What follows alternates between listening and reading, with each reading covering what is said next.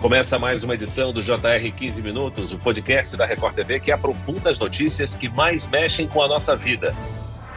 E eu, Luiz Fara Monteiro, estarei com você nos próximos dias. A violência contra crianças e adolescentes aumentou no Brasil. Em janeiro, foram feitas mais de 16 mil denúncias ao Ministério dos Direitos Humanos. O número é mais que o dobro do registrado no mesmo período do ano passado. Por que os relatos que envolvem maus tratos de crianças são frequentes? Quais são as principais formas de violência e abuso? E as consequências? Como proteger nossas crianças? 15 minutos de hoje discute sobre esse cenário com o juiz da Vara da Infância e da Juventude, Iberê Dias. Seja muito bem-vindo, doutor. Olá, Luiz. Olá, todo mundo que nos ouve. É um prazer mais uma vez estar aqui para a gente falar desse tema tão importante, crucial, que é a proteção dos direitos de crianças e adolescentes, especialmente no que diz respeito à violência contra crianças e adolescentes. Né? Obrigado pelo convite. Seja bem-vindo. Quem nos acompanha nessa entrevista também é um repórter da Record TV em Minas Gerais, Luiz Gustavo Biló. Biló, todos os dias, dezenas de crianças e adolescentes sofrem agressões dentro da própria casa? Olá, Fara. Olá, doutor Iberê. Infelizmente, sim, né? Obrigado pelo convite, é sempre um prazer participar do podcast, ainda que neste caso seja para falar de um assunto tão triste e que infelizmente é bastante comum no nosso dia a dia, né, Fara? Diversas crianças e adolescentes entram para essas tristes estatísticas do Ministério dos Direitos Humanos e da Cidadania. Denúncias de violência contra crianças e adolescentes mais que dobraram em janeiro em comparação com o mesmo mês do ano passado. Foram mais de 16 mil registros contra 7.500 570 em 2022. E aí, Fara, me permita começar o nosso debate aqui, que eu queria fazer uma pergunta ao doutor Iberê. O senhor, como magistrado, doutor, pela percepção no dia a dia, o mundo que piorou ou as pessoas é que estão mais cientes dos direitos que têm, o que poderia justificar esse aumento de registros? A percepção que a gente tem é que o que está acontecendo é justamente um aumento das denúncias. A gente tem, pela experiência aqui, aparentemente não houve um aumento dos casos casos. O que há é um aumento da consciência e, portanto, um aumento das denúncias de casos que, infelizmente, são recorrentes, né? Acontecem diariamente, número realmente avassalador, esse que você leu, né? Mais de 16 mil denúncias só em janeiro, mostra quão frequente isso é. E além disso, a gente tem que considerar que ainda há uma subnotificação considerável, ou seja, ainda há outros casos, milhares de casos, que ficam sem denúncia, né? Mas ainda é necessário que a gente fale muito desse tema, porque ainda há muitos outros casos que ficam é, escondidos, sem que a gente tenha como apurar,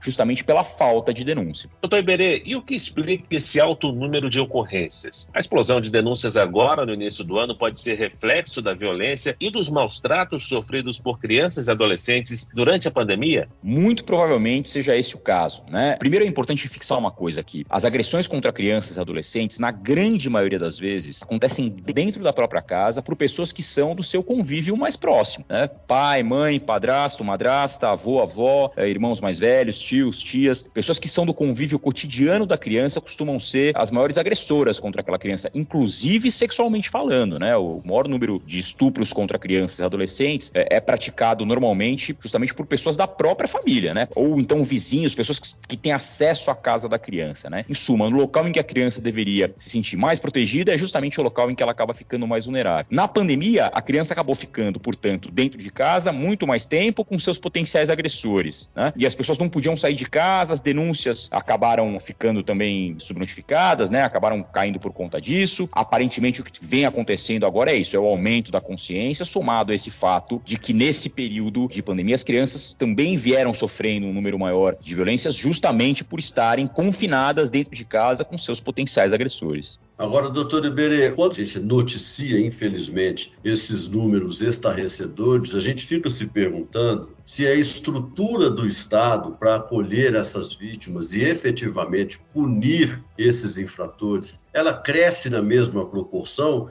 E se não cresce, como é que os senhores que são os aplicadores da lei, o senhor como magistrado, lida com essa desproporcionalidade entre do acréscimo de casos com a falta de estrutura ou a estrutura inadequada do Estado? Essa é uma análise meio complexa de ser feita, principalmente porque vários dos órgãos que atuam na proteção de crianças e adolescentes, mais na linha de frente, né, a campo mesmo, são órgãos municipais. Então, para cada um dos mais de 5 mil municípios que a gente tem no país, há uma estrutura diferente E às vezes em municípios muito grandes, cada município tem diversas estruturas atuando. É o caso de São Paulo, Belo Horizonte, Rio de Janeiro. Mas é claro que com o aumento que a gente vem percebendo das notificações, vai ser necessário que a estrutura do poder público se amolde a isso. Portanto, é essencial que os poderes públicos, tanto municipais quanto estaduais também, prevejam uma quantidade de verba adequada a esse aumento. É essencial que a política pública acompanhe esse aumento de casos, tanto com relação à estrutura do sistema de proteção, né, conselho tutelar, dos sistemas de assistência social, do sistema de saúde, o sistema de justiça, né, muito importante. Então é necessário que as delegacias estejam amparadas, que os fóruns estejam respaldados com profissionais, com é, sistemas operacionais eficientes para acolher essas crianças e principalmente com treinamento das pessoas que atendem as crianças, porque o mais importante de tudo é que essa atenção, esse atendimento se faça de modo protegido, humanizado, digno para a criança, né? Justamente para evitar a tal da revitimização, ou seja, para evitar que a criança tenha que ficar contando a mesma história 500 vezes para pessoas diferentes, porque cada vez que a criança é obrigada a contar aquela história, é como se ela estivesse passando de novo pela violência que ela sofreu. Doutor Iberê, o senhor falou sobre proteção. A violência, infelizmente, tem espaço em muitos lares brasileiros, apesar de ser um ambiente que, ao nível ideal, deveria ser protegido. E a agressão, a gente sabe, não resolve os conflitos entre as relações pais e filhos. Esse castigo físico reproduz ciclo da violência? As crianças acabam reproduzindo o comportamento agressivo dos pais? Sem dúvida nenhuma. Não é nem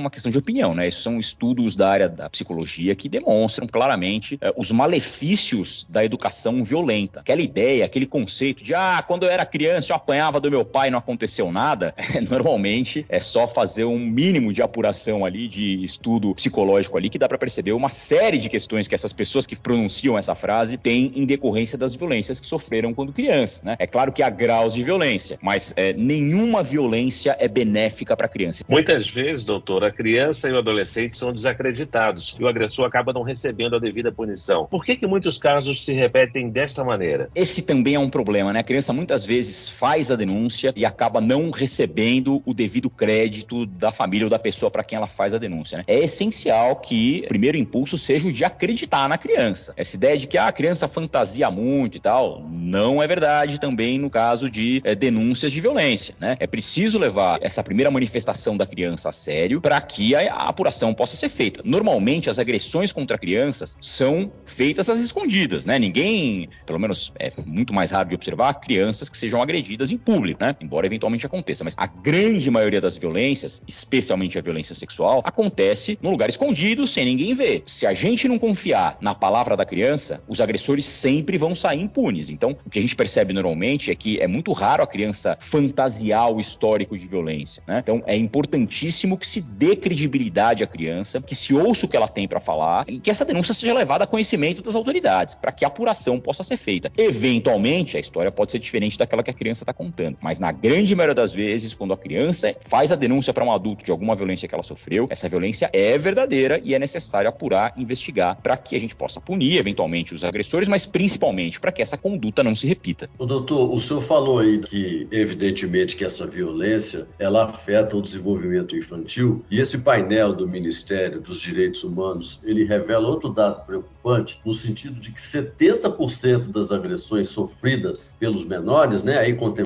crianças e adolescentes, ocorrem todos os dias. Uhum. E que para que a gente possa fazer um serviço para a população, quem está neste momento nos ouvindo e está percebendo que existe uma criança em perigo ou já sendo vítima da violência, qual é o meio mais rápido e eficaz, a providência que ela tem que tomar para essa violência cessar? Denunciar é absolutamente essencial para isso. Acho que esse é o maior ponto que a gente tem que observar aqui, né? As denúncias podem ser feitas, primeiro de tudo, ao Disque 100, né? Só ligar um 00, casa, não precisa nem sair de casa e mais que isso, não precisa sequer se identificar, tá? A denúncia pode ser feita de forma anônima pelo Disque 100. Também é possível levar ao conhecimento do Conselho Tutelar da região essa denúncia. Os conselheiros e as conselheiras tutelares estão adequadamente capacitados e capacitadas para fazerem essas apurações também e os encaminhamentos que sejam necessários. É possível levar esse fato ao conhecimento da autoridade policial, da, na delegacia local, né? É, ou então ao Ministério Público. Em suma, são diversas as portas de denúncia. Disque 100, Conselho Tutelar, Delegacia, Ministério